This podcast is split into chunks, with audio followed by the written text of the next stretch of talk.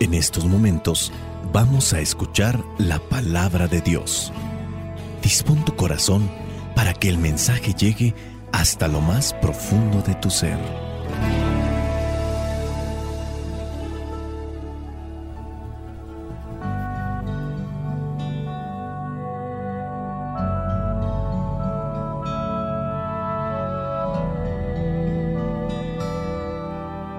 Las lecturas de este domingo, número 24 del tiempo ordinario del ciclo A.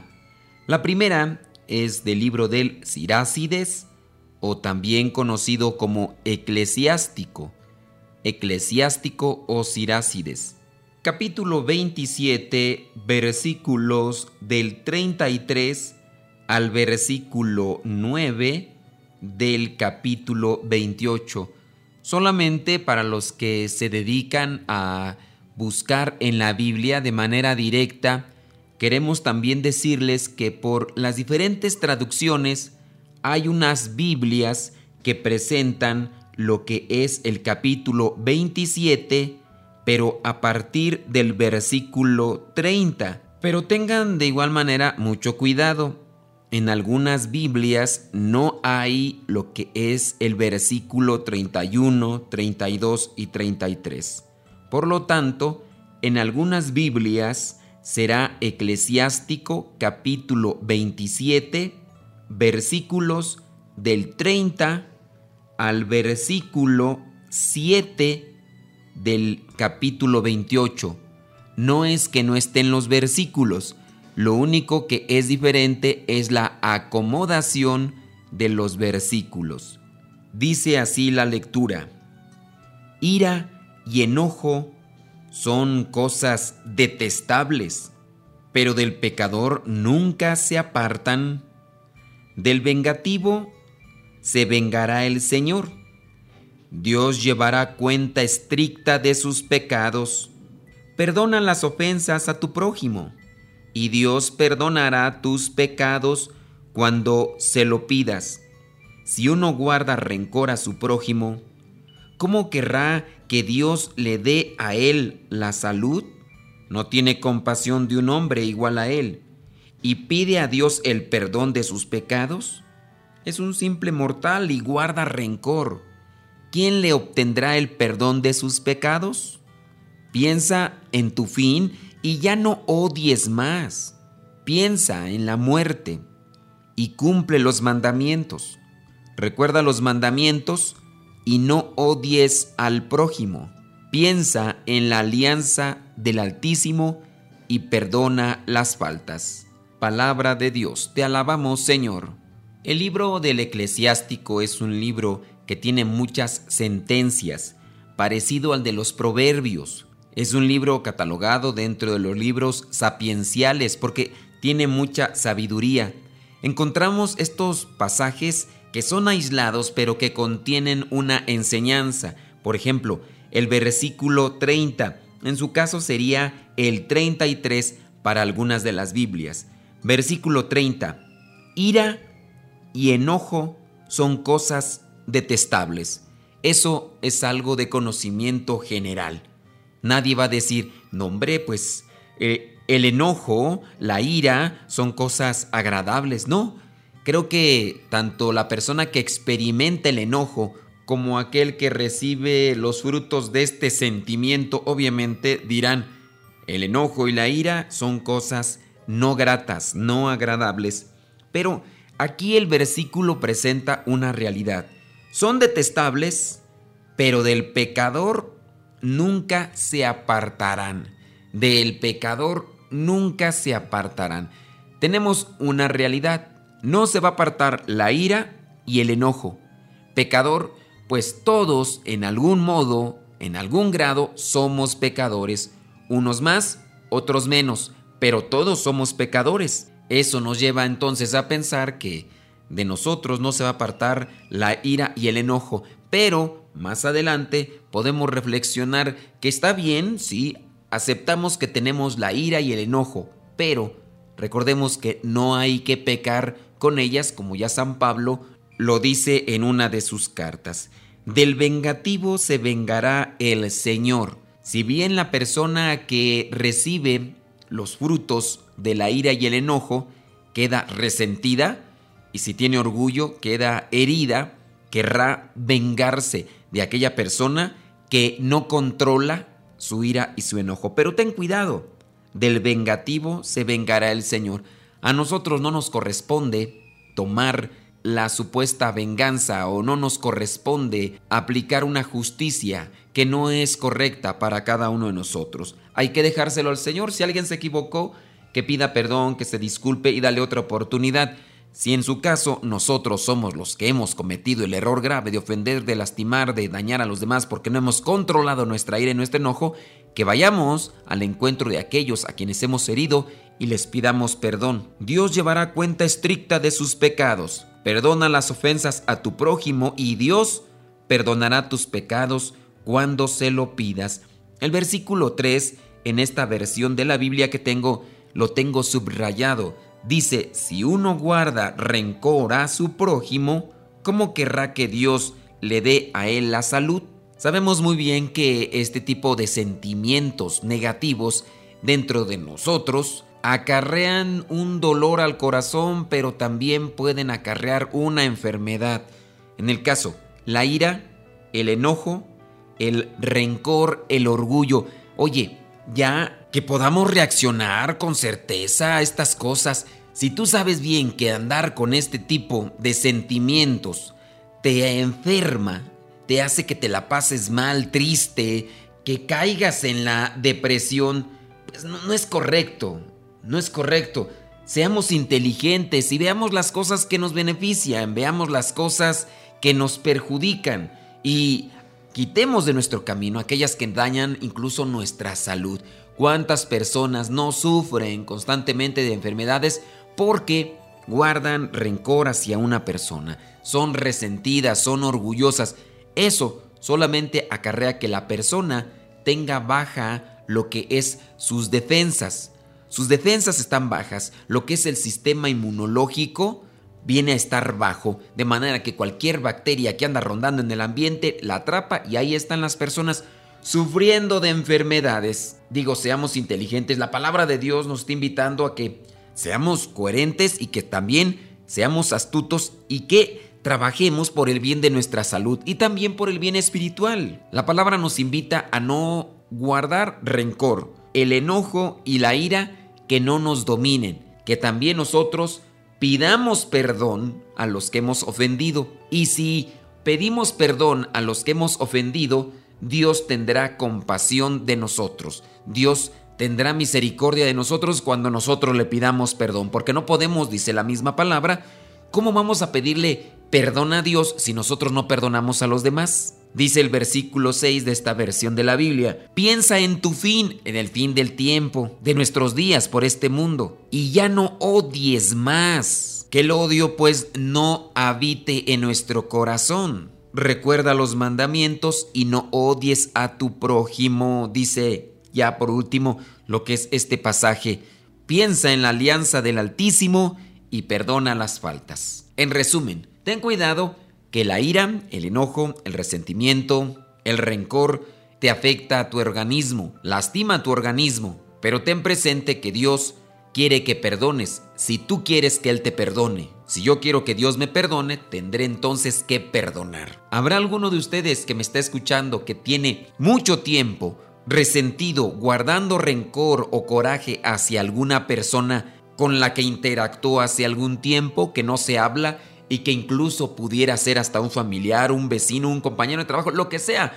No hay que tener en consideración si con los que fueron nuestros compañeros de trabajo, compañeros de escuela, con ellos me enojé, pero no hay problema. No, aquí no hay que colocar en las balanzas de la familia. Simplemente tener presente que si tenemos este tipo de sentimientos que dominen nuestro corazón, estamos mal, porque nos enferman, pero al mismo tiempo nos distancian de Dios. Esa es una realidad. Vayamos a la segunda lectura que corresponde la carta a los romanos capítulo 14 versículos del 7 al 9. Es un pasaje clásico en el cual San Pablo nos viene a hacer una reflexión sobre lo que será la vida futura, pero también lo que es vivir ya el reino de los cielos aquí en esta tierra. Romanos 14, versículos del 7 al 9. Ninguno de vosotros vive para sí mismo, ni muere para sí mismo. Si vivimos, para el Señor vivimos, y si morimos, para el Señor morimos. De manera que, tanto en la vida como en la muerte, del Señor somos. Para eso murió Cristo y volvió la vida, para ser Señor tanto de los muertos como de los vivos. Palabra de Dios. Te alabamos, Señor. San Pablo aquí nos recuerda nuestra pertenencia. Pertenecemos a Cristo, en esta vida y en la otra, pero nosotros debemos de buscar la manera de estar siempre con Él, porque también nosotros al tener libertad podemos decidir a dónde queremos ir. Nosotros hemos escuchado del cielo y del infierno. Algunos ya no creen en el infierno y no sé si lo hagan por una simple excusa de no querer obedecer la palabra de Dios.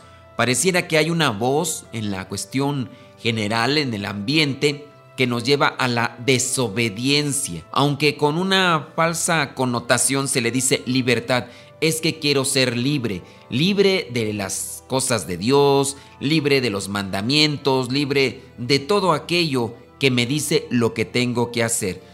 Ciertamente en la palabra de Dios encontramos qué es lo que tenemos que hacer, pero es para nuestro bien, así como por ejemplo el papá que puede decirle a su hijo, hijo, no camines por esa ladera, por esa parte alta de la casa, porque te puedes caer. No es una libertad decir yo no voy a obedecer a mi papá porque a mí los mandamientos me chocan, a mí los mandamientos simplemente me fastidian y como quiero ser libre yo voy a hacer todo lo contrario a lo que me dice mi papá. O si tu mamá te dice, hijo, no te cruces la calle, no cruces esa avenida cuando vengan carros.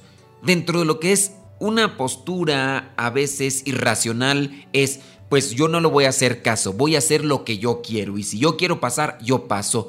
Tú sabes muy bien qué puede pasar si tú caminas en el techo de tu casa, sin ninguna protección, sin ninguna previsión. Tú sabes qué puede pasar si cruzas la calle y no tienes tus debidas precauciones.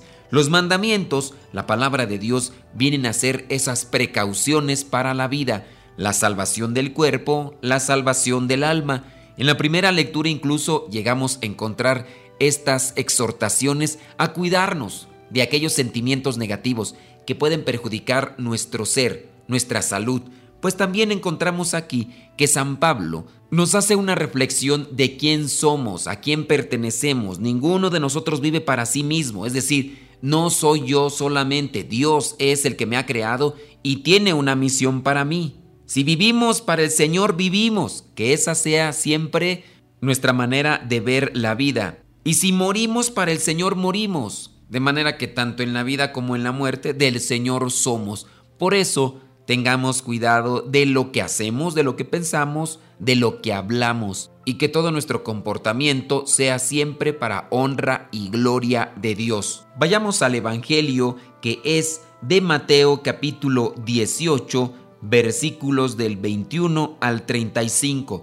Tengan presente que cuando es el ciclo A, viene a reflexionarse en su mayoría lo que es el Evangelio de Mateo, que es el primer Evangelio sinóptico. Cuando se pase ya al ciclo B, vendrá a ser el de Marcos y el ciclo C vendrá a ser ya el de Lucas. Entonces vayamos a Mateo capítulo 18, versículos del 21 al 35. Entonces Pedro fue y preguntó a Jesús, Señor, ¿cuántas veces deberé perdonar a mi hermano si me hace algo malo? ¿Hasta siete? Jesús le contestó, no te digo hasta siete veces, sino hasta setenta veces siete. Por esto sucede con el reino de los cielos como un rey que quiso hacer cuentas con sus funcionarios. Estaba comenzando a hacerlas. Cuando le presentaron a uno que le debía muchos millones, como aquel funcionario no tenía con qué pagar, el rey ordenó que lo vendieran como esclavo, junto con su esposa, sus hijos y todo lo que tenía, para que quedara pagada la deuda. El funcionario se arrodilló delante del rey y le rogó, Tenga usted paciencia conmigo y se lo pagaré todo. Y el rey tuvo compasión de él. Así que le perdonó la deuda y lo puso en libertad. Pero al salir, aquel funcionario se encontró con un compañero suyo que le debía una pequeña cantidad. Lo agarró del cuello y comenzó a estrangularlo, diciéndole, Págame lo que me debes. El compañero arrodillándose delante de él le rogó, Ten paciencia conmigo y te lo pagaré todo. Pero el otro no quiso, sino que lo hizo meter en la cárcel hasta que le pagara la deuda. Esto dolió mucho a los otros funcionarios que fueron a contarle al rey todo lo sucedido. Entonces el rey lo mandó llamar y le dijo, Malvado, yo te perdoné toda aquella deuda porque me lo rogaste, pues tú también debiste tener compasión de tu compañero del mismo modo que yo tuve compasión de ti. Y tanto se enojó el rey que ordenó castigarlo hasta que pagara todo lo que debía.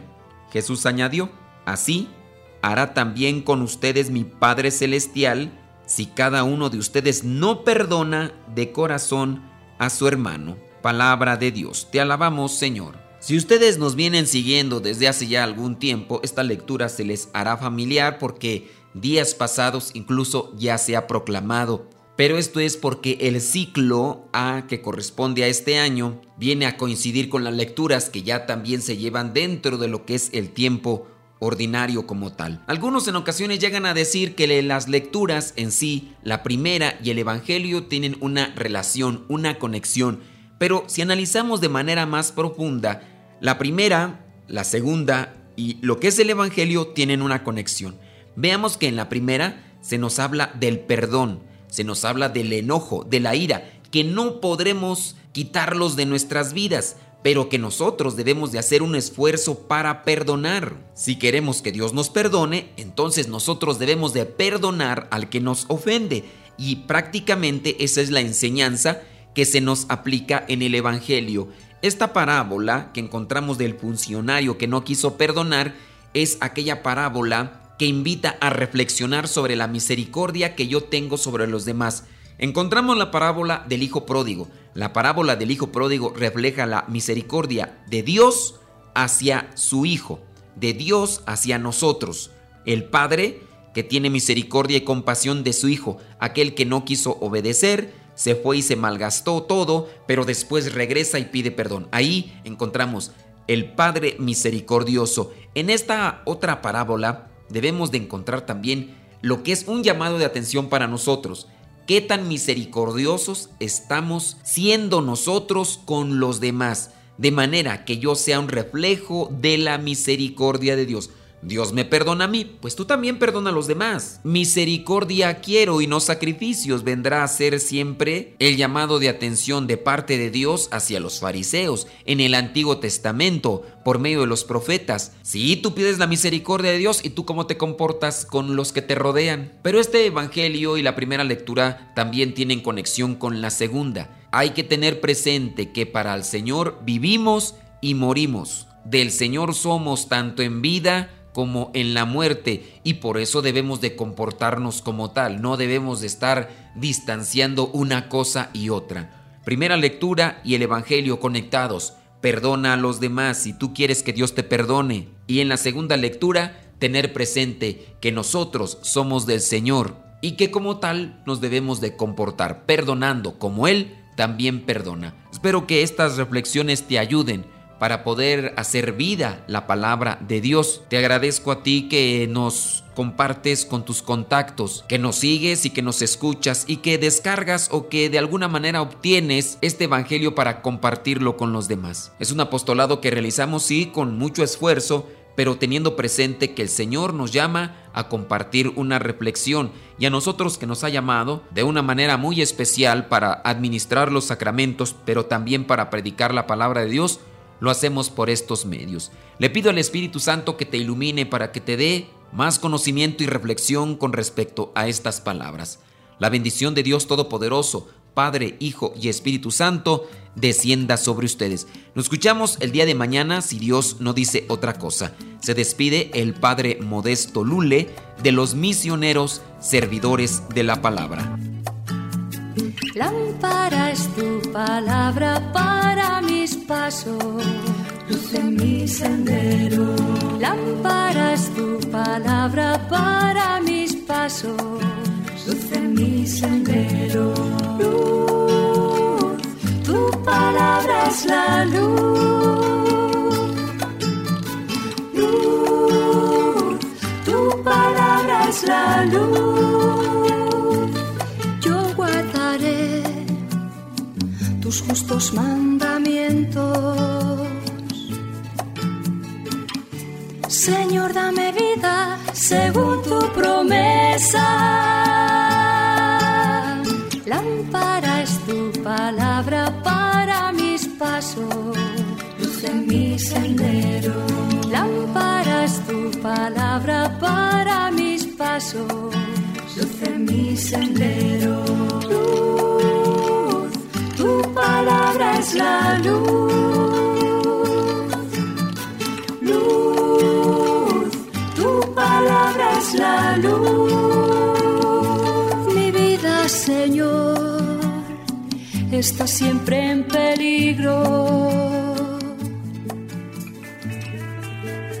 Señor, sal al camino e invítanos de nuevo a trabajar en tu viña. Señor, sal al camino e invítanos de nuevo a trabajar en tu viña.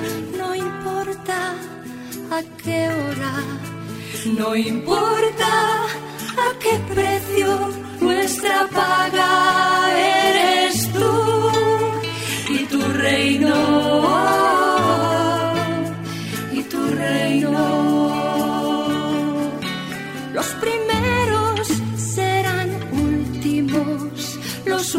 Serán primeros.